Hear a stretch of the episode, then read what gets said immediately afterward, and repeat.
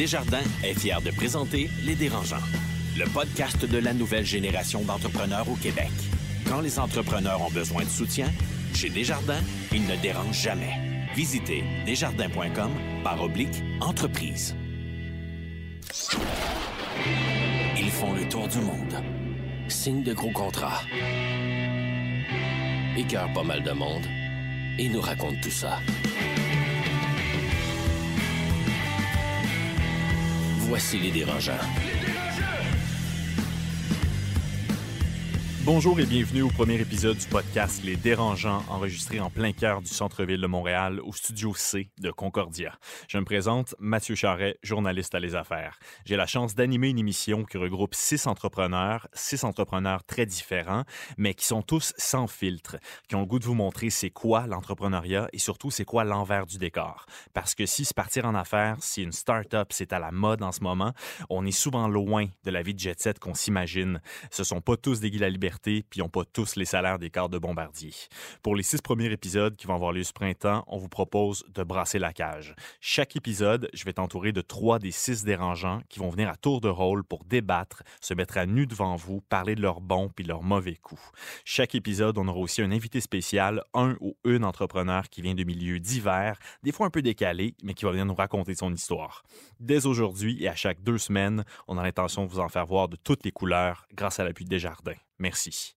Aujourd'hui, pour le premier épisode des Dérangeants, je suis entouré de la merveilleuse Marie-Philippe Simard, dis-je. Bonjour Marie-Philippe. Bonjour. Euh, PDG de Chic Marie, du sensationnel Alex Mency, cofondateur et vice-président exécutif de Mango Software. Bonjour Alex. Bonjour. Et du pétillant Étienne Crevier, PDG de Biogénique. Salut, Étienne. Bonjour à vous tous. Donc, on vous propose aujourd'hui de rencontrer Olivier Primo, le roi du Beach Club de Pointe-Calumet, et de parler du mensonge en affaires. Jusqu'où êtes-vous prêt à mentir pour réussir? Mais d'abord, un petit tour de table avec notre panel de dérangeants de la semaine, Alex Mency, Marie-Philippe Simard et Étienne Crevier. Euh, j'ai goût de commencer par euh, toi, Étienne. Oh Dis-moi, Étienne, n'est-ce pas? Qu'est-ce qu'un dérangeant? Un dérangeant, bonne question, Mathieu. Je me demande où est-ce que tu l'as pris. Un dérangeant, pour moi, c'est quelqu'un qui manque un peu euh, de filtre, qui, en fait, remet le. qui, qui ne se, qui n'accepte pas le statu quo, mais qui manque peut-être tout simplement juste d'un petit peu de sagesse pour, euh, dans le fond, opérer en affaires. Et c'est la nouvelle génération d'entrepreneurs. On a les dragons, on a les anges financiers. Pourquoi est-ce que nous, les entrepreneurs, on n'a pas aussi un mot pour nous décrire, donc d'être des dérangeants? On dit en anglais des disruptors. Marie-Philippe, qu'est-ce que tu en penses? Ben moi, je te dirais que la raison pour laquelle je suis embarquée dans le projet avec les dérangeants, c'était oui, pour, euh, comme Étienne a dit, euh, pour déranger, mais c'est surtout pour dire un peu l'envers de la médaille, la réalité de l'entrepreneur. C'est pas vrai que tu lances ta business puis tu finis par être euh, comme le PDG Snapchat, le milliardaire après trois ans et vrai, ça? fiancé avec un mannequin de meter Quoique ah. ça m'intéresse pas, mais pour vous, peut-être. mais c'est pas vrai. Moi, moi j'habite chez mes parents encore. C'est pas vrai. mais t'engages des mannequins, par exemple. Mais j'engage, on en reparle. Et tu les habilles aussi. Des, fois, ils sont pas habillés. ça aussi, on en reparle. Alex, toi qui veux tant parler de mannequins, dis-moi, qu'est-ce qu'un dérangeant selon toi? Je pense que Dérangeant, c'est un entrepreneur qui a eu, euh, pas son rêve brisé, mais si on veut, un, clash avec la réalité de ce que c'était. Euh, je pense que la plupart de nous, on s'est lancé en affaires avec une vision et une certaine expectative de ce que ça allait être, mais on s'est clairement vite rendu compte que c'était très loin de la réalité, mais ça reste quand même le fun, puis je ne ferai pas autre chose aujourd'hui. J'ai goût de vous demander après ça, avez-vous un coup de gueule ou un coup de cœur euh, dans les dernières semaines en entrepreneuriat, dans le monde des affaires que vous aimeriez partager? En fait, euh, mon coup de gueule de la semaine, si je peux me permettre, moi, ça a été euh, mon voyage à Toronto. Sincèrement, euh, on a commencé beaucoup plus à sortir de, notre Québec. On est déjà en Italie biogénique, on est déjà à Hong Kong, en Allemagne, mais on n'était pas dans notre Canada chez nous. Et donc, on a commencé à mettre beaucoup plus d'amour et d'énergie sur l'Ontario. Et, mais quelle perte de temps! Sincèrement. Pourquoi? La communauté startup, on dirait qu'à cause du coût de la vie que ça coûte Toronto, euh, l'âge moyen de l'entrepreneur startup là-bas est de 55 ans. Euh, c'est incroyable à quel point c'est vraiment différent de Montréal. L'écosystème te, te, te back beaucoup moins. Par contre, c'est euh, c'est vraiment rafraîchissant. Puis on revient à la maison et on se dit, mais mon Dieu, home sweet home. Là. Donc, Québec, société distincte, finalement. Vous tu te mêlez de ça. Est-ce qu'on parle de ça? Non. Bonne réponse. Alex, coup de gueule, coup de cœur? Un petit coup de gueule. Cette semaine, j'ai rencontré une dame qui travaille dans le communautaire pour les personnes handicapées. Et elle me disait que dans, parmi son travail et ses tâches, souvent, elle se bute à des entrepreneurs qui refusent d'engager des gens euh, qui sont handicapés physiquement. Et pourtant, ces gens-là sont qualifiés et euh, très éduqués. Par contre, dans mon coup de gueule, je dois, euh, je dois faire mon meilleur coup de pas. Je n'ai pas de personnes handicapées à mon embauche. Par contre, en 2017, on va essayer de changer ça. Ben, je, je, je- j'interromprais, Alex. Selon moi, toi. Ah, OK. On va passer à Marie-Philippe, je pense. Marie-Philippe, coup de cœur. montage. je penserais pas, non. Marie-Philippe, coup de gueule, coup de cœur? Euh, coup de gueule, moi, j'étais allée en voyage la semaine passée, première fois depuis deux ans. Puis avant que je parte, je suis partie une semaine. Avant que je parte, j'étais brûlée. Tu sais, avant de partir en voyage, là, tu veux tout closer tes dossiers, fait que tu te tues à, à travailler. Pour Là, quand- revenir avec plus de Pour dossiers à revenir, puis là, je, suis- je suis brûlée. Fait que moi, je pars plus en voyage. C'est décidé, c'est c'est mon- fini. c'est là. mon C'est une très bonne idée. Peut-être que Ça tu peux aller au Beach Club, par exemple. Peut-être. Ah, ça, c'est bon, Un voyage au sud euh, de Montréal. Au sud-nord de la Au ville. sud-nord, ben oui, ça va faire la job, certain. Tu nous convaincras de ça au retour de la pause où on parle avec le fameux Olivier Primo.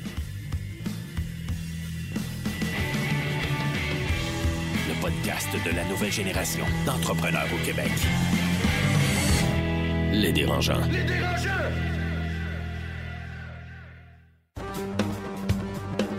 À District 3, nous essayons de connecter les chercheurs à la communauté des affaires pour transformer le savoir-faire en produits et services qui répondent aux besoins de notre société. District 3 est avant tout un écosystème parce que ça prend un village pour monter une entreprise. Nous offrons tout sous un même toit pour faciliter et accélérer le parcours de ces innovateurs. Pour plus d'informations sur District 3, visitez concordia.ca D3. Les dérangeants. De retour au podcast Les Dérangeants avec Alex Mency, Étienne Crevier et Marie-Philippe Simard. Maintenant, c'est le temps de recevoir, comme il se doit, Olivier Primo. Olivier Primo du Beach Club de Pointe-Calumet. Merci, Olivier Primo, d'être avec nous. Ça me fait plaisir. Comme il se doit, pas de bouteille de champagne. Je suis un peu déçu. On t'offre de l'eau pourtant, là. De l'eau, non? Oui, au moins la pétillante. Euh, Ah, Ben, la prochaine fois, Olivier. pour je être ça, il n'y a pas de problème. Je pense qu'on s'attendait à ce que tu arrives avec du œuf Clicquot, mais Mais- bon, écoute. moi, t'es Chandon. hein. Je pense que c'est plus moi, t'es Chandon. non, hein. c'est Veuve Clicquot. Ah, c'est Ouais, excuse-moi. ouais, ouais, ouais, non, je suis mal informé. J'ai pas le droit de dire le nom qu'on ne prononce pas. Moi et Chandon.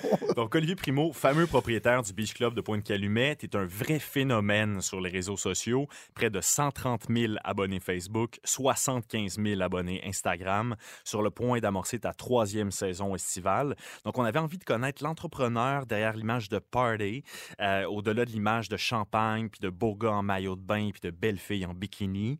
Euh, Olivier Primo, merci de te prêter au jeu. Euh, J'ai goût de lancer la discussion en posant une question. L'ouverture du Beach Club, euh, ça a coïncidé avec le fait que euh, ta famille, notamment ton père, ton frère Julien, ça a été très média- médiatisé. hein. Euh, donc, la première image qu'on avait de vous, de toi plutôt, c'était celle d'un fils à papa, un peu. Ouais. Est-ce que tu regrettes d'avoir joué cette carte-là? Est-ce que c'est une image qui est difficile à défaire aujourd'hui? Celui, du- celui qui est riche puis qui tripe avec des fonds limités? Tu sais quoi? Les fonds sont, sont limités, by the way. On a décidé de jouer de cette carte-là parce que c'est la vraie carte. Moi, je suis super content que mon père ait réussi avant moi. J'espère qu'un jour, si j'ai des enfants, ils vont dire la même chose. La branche qu'on a, euh, qu'on a, qu'on a joué du fils à papa, c'était très, euh, très télé. Mais, euh, tu sais, on dit tout le temps, puis je me le fais encore dire, ton, ton père était là avant toi. Ça a tout le temps été une business euh, familiale. Quand je dis familiale, ça a tout le temps été moi, euh, mon, mon, mon, mon frère, mon père et moi. Euh, depuis qu'on a 15 ans, ça n'a jamais été l'entreprise de mon père, ça a tout le temps été l'entreprise de la famille. Fait que quand on est venu au, euh, au, point de- de- d'avoir à investir dans une business, c'était une décision d'affaires qui venait des trois. On avait vendu un de nos centres d'achat, puis on avait de l'argent à investir. On voulait acheter un terrain. Quand j'ai fait le tour, j'ai dit à mon père, Ben, pourquoi qu'on n'achète pas le Beach Club? Le Ben, terrain est pas? magnifique. Voilà, le terrain est magnifique. Si jamais ça ne fonctionne pas, ben, on ferait des condos. Alors, euh, c'est comme ça qu'on... Bon plan B, quand. Exactement, c'est comme ça qu'on est là, puis ça fonctionne très bien. Euh, médiatiquement parlant, ça fonctionne très bien euh, pour faire parler de notre business. Côté, euh, on parle des affaires, fait que moi, je suis pas gêné d'en parler. Côté de la rentabilité, c'est très difficile. C'est une start-up. Euh, ça fait juste deux ans. Ça fait 21 ans que le Beach Club est ouvert, sauf que c'est des investissements énormes. Puis on a joué la carte de euh, faire monter la valeur de notre business à la place de vouloir en faire tout de suite à plus petite échelle. Fait qu'on s'est dit, on investit, on investit, on investit, puis un 0,5 ans, le retour sur l'investissement va être là. Puis ça commence euh, déjà, on a des partenaires énormes. Fait que on est super contents. C'est, difficile. Puis je vous écoutais tantôt dans l'intro. Euh, être entrepreneur, c'est extrêmement difficile. Puis même si, euh, si on a très bien réussi notre famille en affaires, j'ai vécu euh, des passes très, très creuses avant que l'investissement re- revienne. C'est sûr que quand il revient, il est tout le temps, est tout le temps le fun. Sauf que Ça a été un risque. Là. ça a été un énorme risque quand on, justement quand mon, mon, mon père a vendu la- le, le- le centre d'achat. On n'aurait pu jamais travailler de notre vie. Puis euh, non, on est là, puis on se tourne pas les pouces. Étienne, Voilà. t'avais voulu intervenir? Mais en fait, moi, je suis curieux de voir, tu sais, parce que moi, j'ai des investisseurs dans Biogénique, puis je dois souvent leur présenter mes états financiers, puis je, me- je- je passe au cash la plupart du temps. Comment tu deals avec ton investisseur qui, a un certain sens, ton père, ou est-ce que c'est quoi la relation que vous avez, puis comment tu t'amènes le retour sur investissement dans cette situation-là, où vous êtes finalement juste co-founder les trois ensemble? On est co-founder, c'est la famille qui investit, donc c'est l'argent de la, la- l'argent de la famille. Euh, les états financiers, c'est plus notre comptable qui nous remet tout le temps au pied du mur. Mais, euh, Moins de Veuve Clicquot. hein? Exactement, mais comme, comme je vous dis, on pourrait faire le virage tout de suite d'être rentable euh, en diminuant no- nos, nos achats d'artistes, que j'appelle, en ayant un moins une grosse exposure médiatique, tout ça. C'est pas le but. Le but, c'est vraiment un long shot, faire monter la valeur médiatique. Tantôt, tu parlais de nos, nos- chiffres euh, sur les réseaux sociaux. On est rendu un média en tant que tel. C'est ça qui vaut cher pour l'instant. Puis on est en pour parler avec toutes les plus grosses entreprises. Tantôt, on parlait de Veuve. Je suis un des 32 ambassadeurs dans le monde. Fait que, euh, un petit gars au bout de la 640. Fait que euh, c'est, c'est comme ça qu'on se rentabilise. Puis c'est pas comme ça qu'on aurait eu des gros, gros investisseurs, commanditaires comme ça si on n'avait pas eu tout ce, ce média. euh, Cette ce- exposition, cette exactement, cette tempête médiatique-là. en entour de nous Exactement, autres. ça a été ça. là. Exactement. Puis je pensais jamais que ça serait ça. Puis là, c'est rendu ça. Alors, euh, Célébrité du jour au lendemain. Ouais, Alex tu voulais intervenir? bien. Oui, ben, je- quand tu as parlé de- du facteur fils à papa, moi, je comprends pas pourquoi c'est négatif d'être un fils à papa. Je veux dire, il y en a tellement à Montréal qui sont fils à papa puis qui font absolument rien de leur vie. J'en connais plein. C'est Tu sais, c'est bien plus difficile de prendre de l'argent pour faire quelque chose avec parce que, euh, je veux dire, toutes les attentes sont là, c'est facile de juste dire je m'assois puis je fais rien. Mais réussir au Québec, on dirait qu'il faut tout le temps trouver une raison puis dire Ah, ben on sait bien, c'est son père qui a de l'argent, ben, on sait bien, c'est une business facile. Non, je m'excuse, là, mais le Beach Club, moi, je suis allé quand j'étais jeune. Puis je suis allé l'année passée voir Armin Van Buren. C'était très, très, très, très différent. Marie-Philippe, d'accord? Pas d'accord? Je suis jamais allée au beach, là. Fait que je sais pas si c'était différent. Cette année que ça se passe. Mais je vais y aller. C'est mes vacances. Euh, moi, ma question, c'est, tu sais, parce que beaucoup de problèmes avec l'entrepreneuriat, pas problème, mais de struggle que Oui. les entrepreneurs vivent, c'est le financement. Ce que toi, tu avais plus facilement. S'il n'avait pas eu le cash, là, tu l'aurais-tu fait, ça? Euh, je pense que oui, on l'aurait fait très différemment. C'est pour ça que je disais tantôt, on, est- on a décidé d'y aller, ben, je suis pas all-in, mais à valeur ajoutée avec tous les artistes. Je te dirais qu'en ce moment, euh, surtout l'image, euh, je parle de l'événementiel qui regroupe tout maintenant, là, les restaurants, les bars, euh, les festivals. C'est les, les, les, les institutions financières. euh, Aime pas je ça. m'en dis, ils n'aiment pas ça. Ils savent même pas c'est quoi. Ils veulent même pas entendre ce mot-là. Fait que c'est. c'est- Exactement. L'institution financière, c'est nous, mais comme je parlais tantôt, à cause de toute l'exposure médiatique, euh, tous les, les- les partenaires commanditaires deviennent ton institution financière. Fait que tu as des comptes à rendre à tout, à tout ce beau monde-là, mais c'est ils comprennent c'est quoi la, la mentalité de, de l'événementiel. Puis eux, quand ils investissent chez nous, c'est pas un taux d'intérêt qu'ils recherchent, c'est des ventes de l'autre côté, puis on leur en redonne, fait qu'ils sont super contents. Alex Menti?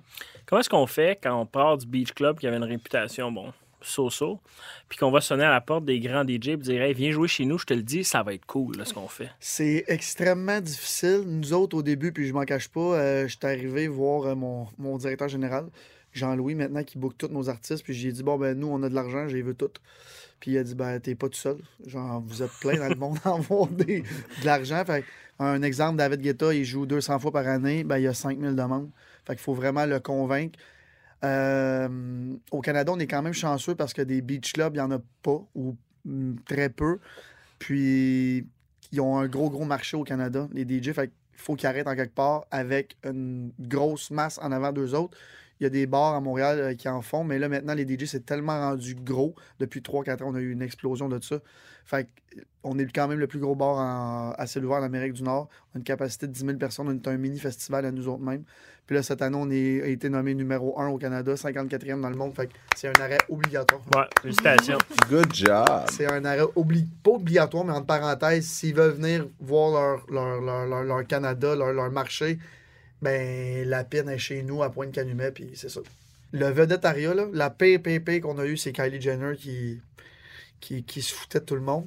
Tu Mais c'est- As-tu as-tu bu du Pepsi ou. euh? elle a, écoute, Non, ça, c'est Elle- sa sœur. Faut pas que tu mélanges. excuse. c'est encore pire. Elle, elle est, elle est mi- elle est mineure aux États-Unis. Elle a 18 ans, ou peut-être 19 ans maintenant. Puis quand elle est venue, elle se mettait de la vodka dans, son, dans sa canette de, de Pepsi Diet. parce qu'elle voulait pas que les médias américains qui étaient là La voix boire. la voient, parce que nous, on- elle a le droit ici. Mais euh, tu sais, on encourage. C'est pas, parce qu'on encourage personne à boire. Je me rappelle, il y a un média américain qui disait vous la faire venir, vous l'encouragez à boire. C'est Kylie Jenner, d'après moi, à boire depuis qu'elle a 12 ans. c'est ça. mais toi, je me mets à sa place. Ben, c'est difficile, mais j'ai vécu pendant une journée au complet. Puis cette, cette, cette fille-là, elle a 18 ans, c'est un enfant encore. Là. Puis elle est là depuis qu'elle a 10 ans sous les feux de la rampe au maximum. Fait que pour elle, voir du monde, c'est du quotidien. Elle crée des Elle connaît rien d'autre, à la limite. Là. Exactement. Elle fait ça, puis elle est très bonne à le faire. Elle fait des dizaines de millions par année avec ça. Fait que félicitations à elle, ça aime ça. Je suis bien content pour elle. Étienne? En fait, moi, je suis curieux de voir parce qu'on compare souvent l'en- l'entrepreneur aujourd'hui au nouveau cuisinier à tatou. Euh, surtout de ton côté, tu deals beaucoup avec des vedettes. Tu deviens de plus en plus une vedette entrepreneur au Québec. Tu, comment tu vis ça? Et c'est quoi ta, ta- ta vision de ça? J'ai un blanc de mémoire, mais à l'époque, ma mère, elle me faisait écouter Daniel Pinard, euh, Picard, Pinard, le cuisinier. Puis ça commençait à l'époque, les, les- les émissions de cuisine. Puis je me disais, ben, ça n'a pas de bon sens. Le cuisinier va devenir une vedette. Puis là, avec les dragons, là, je pense que c'est 3 ou 4 ans que ça a commencé. On a vu un petit peu ce. Ce- ce- ce- ce- ce- comment je pourrais dire ça, là? La vague qui s'en venait des entrepreneurs. Puis là, tout le monde va être entrepreneur parce que tout le monde pense que c'est facile. Mais euh, C'est pas si Ils facile que ça. je dors pas, ça fait deux ans. Fait que, euh, non, non, c'est, je, je c'est très cool. Puis si on peut avoir un exposure médiatique, mais c'est encore mieux pour les entrepreneurs. Olivier Primo, j'ai goût de te, te poser la question, puis à tort ou à raison, euh, l'image du, du Beach Club, on l'associe aux douchebags. Oui. Tu l'as déjà entendu. Euh, Kylie Jenner, à quelques reprises, j'imagine, à quelques reprises. Ouais, Kylie Jenner, euh, Dan Blizerian. là. Euh, les, images de femmes, c'est pas, c'est pas toujours glorieux ce qu'ils envoient sur les réseaux sociaux. Euh, c'est quoi la perception de tes pères entrepreneurs? Est-ce que tu as autant de respect que les autres qui sont, par exemple, comme Étienne, euh, dans le domaine de la santé? Est-ce que tu sens du jugement, de la jalousie, du mépris? Je te dirais que c'est très mitigé. Il y a personne qui a. Je ressens jamais un manque de respect. Le- ce que je reçois le plus, c'est souvent, tantôt j'en parlais, tout le monde dans, dans le monde de l'événementiel, que ce soit tout le divertissement, le restaurant, whatever, eux, ils sont tellement impressionnés parce que ça fait tellement longtemps que l'événementiel est pareil, puis c'est redondant, puis tout ça. Puis là, on, arrive avec quelque chose de nouveau. Euh, dans l'entrepreneur, en guillemets, normaux, les entrepreneurs normaux, euh, non, je te dirais que ça va bien. Il y en a qui me disent euh, c'est facile, tu es avec des vedettes, puis blablabla. Mais tu sais, souvent, je parle à beaucoup d'entrepreneurs, puis je suis tellement content de pouvoir en rencontrer tel- autant depuis deux ans. Puis c'est difficile partout que ça soit. euh, tu sais, l'image est, est très différente. Puis on l'a vu, euh, on l'a vu la semaine passée, petite entreprise euh, qui est bombardier. Ils vendent des avions, puis ils n'ont pas une belle image en ce moment. Puis nous autres, c'est difficile à changer, mais avec les réseaux sociaux, c'est beaucoup plus facile qu'avec les médias traditionnels. Maintenant, tu peux tellement bombarder d'images, puis de nouvelles images à chaque jour. Fait que ça va venir, je pense que c'est un début. Puis je suis content parce que dans 10 ans, j'espère que le monde va me dire hey, aidé à changer cette mentalité-là, tout ce qui est événementiel, puis que, tu sais, dans le temps, on gérait ça sur le bord d'une, table avec une bière, on fait un deal de bière. Maintenant, c'est plus ça, là. C'est, les- les- c'est pas mal plus compliqué. Du veuve Clicquot, c'est ça. Exactement, c'est du veuve En Étienne, 140 qu'est-ce que t'en car- excuse-moi. En 140 caractères, euh, es-tu capable de me dire c'est quoi la vision 5 ans du Beach Club? Ça, je suis pas sur Twitter, fait que je peux pas te le dire. Euh, en 140 caractères sur 5 ans, je te dirais développement immobilier, euh, hôtel, euh, divertissement, puis euh, je te dirais aussi euh, Vous allez voir, endossement de brand énorme à travers partout le monde, à travers le monde. Puis tourner, tourner à travers le monde. On est sur des gros, gros projets en ce moment avec des énormes compagnies québécoises qui nous font confiance en ce moment. Fait que c'est plus que 140 caractères, ça. Je peux pas te laisser aller, Olivier, sans te demander qu'est-ce qui s'en vient. On a parlé du Beach Club mobile, ça n'a pas fonctionné, si j'ai bien compris. Maintenant, on parle du Beach Club flottant. Euh, on a parlé de s'installer à Québec, peut-être. Qu'est-ce qui s'en vient, là? Euh, le Beach Club mobile est la même chose que le Beach Club flottant. C'est un projet qui s'appelle l'Oasis. C'était un projet 2018-2019, fait c'est juste que ça n'a pas encore eu lieu. On, est, on plane là-dessus, c'est drôle, j'ai eu des meetings cette semaine là-dessus. Euh, c'était plus au début un projet un petit peu farfelu. On venait d'ouvrir le Beach Club, on avait toute l'attention médiatique. Fait que j'ai lancé ça. Puis maintenant, avec les réseaux sociaux, c'est vraiment cool. Ça va vite. Alors là, ça va aller vite. Mais euh, vous allez voir ça avec le temps. Je pense que vous allez bien aimer ça. Puis on s'attend à qui comme star euh, cet été au Beach Club? On s'attend à qui comme star au Beach Club? Quelques noms, là, s'il te plaît. Étienne Crevier. DJ. Euh, avec on mes s'att- 230 livres de tendresse. en- Oh. On s'attend à des noms plus connus, plus grand public. Sean Paul, euh, Akon, le bon vieux Akon, euh, qui fait un retour. Puis vous allez voir, on a plein d'autres artistes qui vont faire parler le, le plus le grand public, euh, la clientèle cible du Beach Club. L'année passée, on allé avec une Paris Hilton de ce monde qui est DJ, entre parenthèses, là, parce que c'est pas la meilleure, entre guillemets. Mais elle essaye, puis elle aime ça, fait que je suis content pour elle. Mais euh, grand public, cette année, on va avoir beaucoup de chanteurs euh, pop, euh, hip-hop. D'après moi, ça va faire euh, jaser. Il reste encore un mois et demi d'annonce. Ça devrait fonctionner. Ça devrait fonctionner, ça devrait fonctionner. Olivier Primo, un grand merci d'être passé chez Les Dérangeants. Très apprécié. Bonne saison. Bonne troisième saison. Merci Beach beaucoup. Beach Day. Everyday à tout le monde. Beach Day Everyday, tout le monde. Exactement. Donc, un grand merci, Olivier. Merci Puis, beaucoup. On s'en va à la pause. On revient avec un débat sur euh, le mensonge en entrepreneuriat. Merci.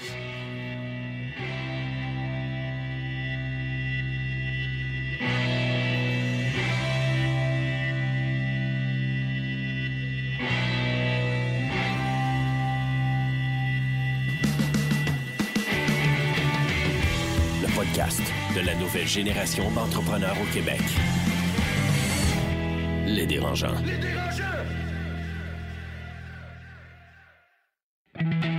Écosystème, une capsule pour les entrepreneurs nouvelle génération, signée Université Concordia. Cette semaine, avec Charles Beerbrier, entrepreneur en résidence à l'école de gestion John Molson.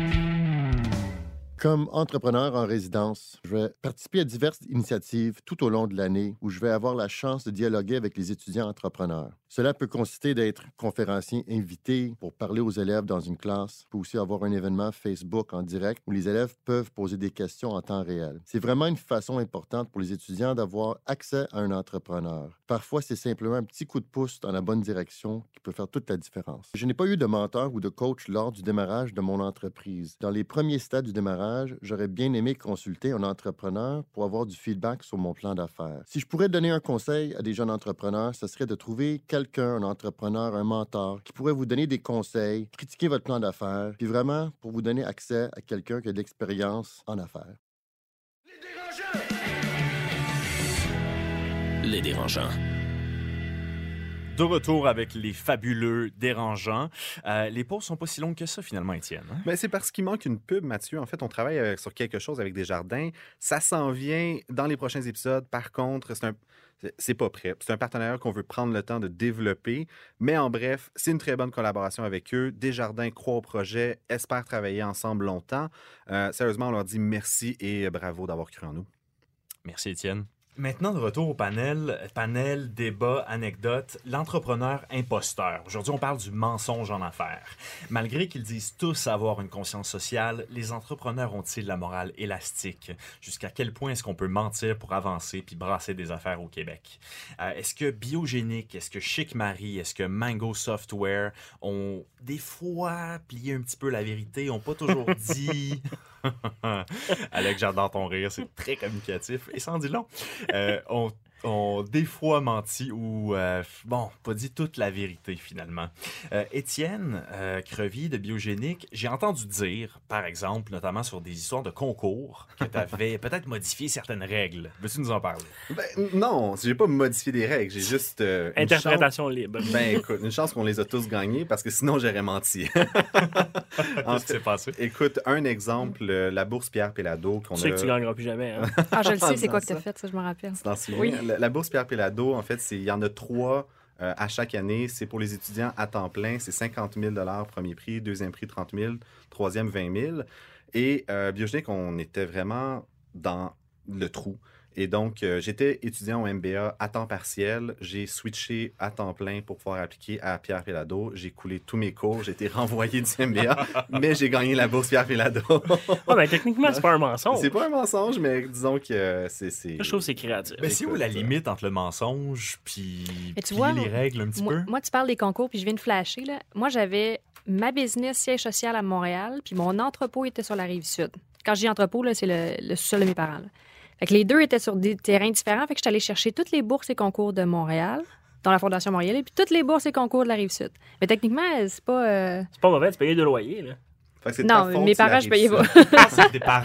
C'était chez mes parents à la rive sud. Tu sais, C'était leur sous-sol, c'était ça l'entrepôt. Mais c'est pas. Fait que si Longueuil va mal en termes de start-up, c'est de ta faute. En fait. Non, je représente la rive sud. La Chambre de commerce de Longueuil. C'est notre ouais, Mais pour vrai, j'ai été ambassadeur pour un des événements. Fait que, Ah, bon. Puis parlant d'entrepôt, Marie-Philippe, euh, si je comprends bien, tu parlais à tes clientes d'entrepôt, puis dans le fond, c'était pas exactement l'entrepôt. là. Ah ouais, moi, c'était écœurant. La première année là, de business, on parlait avec les médias, on parlait avec les investisseurs, avec tous les gros fournisseurs, puis on disait, ouais, notre entrepôt sur la rive sud, on est à côté d'un gros comptoir Post Canada. L'entrepôt, là, c'était le cinéma maison de mes parents, puis le comptoir Post Canada, c'était un gros Jean Coutu. Là. That's it, là. Mais c'est pas faux, là. Non, non, écoute, c'est c'est question de rassurer le. C'est élastique, disons, c'est élastique. C'est de la survie, en fait. Alex, euh, est-ce que tu as menti, par, par exemple, toi? euh, à biogénique pour à- un contrat, par exemple. Non, mais écoute, j'ai eu quelques petites aventures. Euh, je me rappelle, euh, il fallait avoir l'air d'une grande entreprise. Donc, première étape, on a fait installer un système de téléphonie. Et là, on s'est créé à peu près 12 postes téléphoniques. On avait des contrôleurs, le support technique. Ça arrivait tout sur mon cellulaire. Euh, mais la plus belle shot, c'est on, on ouvre nos bureaux, on vient de louer le local, ça sonne écho comme tu peux pas t'imaginer, on était deux. Puis là, il y a un client qui s'en vient. Euh, ça peut pas, on peut pas avoir l'air deux. là. Ça fait trois pitches qu'on fait, qu'on dit qu'on est clairement pas deux, puis qu'on a une équipe, on a de la profondeur. Aujourd'hui, c'est vrai, là. OK? Oui, oui, sure. sure. Mais bref, on a acheté des bureaux Ikea, on a acheté, pris des ordinateurs des amis, on a rempli ça. Puis cette journée-là, c'était une journée que tout le monde était sur la route, mais bon, le staff était présent. Le client a. Avez-vous signé? Absolument. On est encore, c'est encore un de nos clients aujourd'hui. C'est grâce à ça, tu penses que tu as signé? Mais je pense qu'il y a un facteur, quand tu commences en entreprise, les gens ont donc peur d'être le premier. Il faut les rassurer, puis des fois, il faut dire les bonnes choses. C'est pas une question d'être malhonnête, c'est qu'on a tellement confiance, puis on sait qu'on va livrer, qu'on dit les mots que les gens veulent entendre. C'est pas un mensonge, c'est une technique de vente, à la limite. là. Ça me fait penser, euh, j'ai entendu dire qu'Étienne, peut-être à Hong Kong, euh, aurait dit des choses que les gens voulaient entendre qui n'étaient pas nécessairement vraies. Est-ce que ça se serait vraiment produit, ça, Écoute, Étienne? oui, en fait, c'est, c'est- à, à ma défense, euh, je présentais Biogénique comme étant le deuxième plus gros laboratoire de Tu le génétique. fais encore. Je le fais encore. Deuxième plus gros laboratoire de génétique privé au Canada. Ce qui est vrai, mais ce qu'ils savent pas, c'est que la liste, c'est qu'on est trois. Donc, euh, C'est correct, ça. puis à la défense, quand même, à Hong Kong, j'étais avec Alex. Puis Mango Software a so- sponsorisé le G20 Youth Entrepreneur Alliance. On avait une entreprise canadienne sur tous les matériels publicitaires, mais ils ne savaient pas que c'était une petite entreprise finalement locale. Mango Software a été pris en photo, mon Dieu, a été tweeté et euh, Tout est une question d'image. Instagram. Tout est une question d'image, j'aime ça, ça. Marie-Philippe, est-ce que les hommes mentent plus que les femmes en affaires? Oui. Oh, ouch. Oh! Ouais.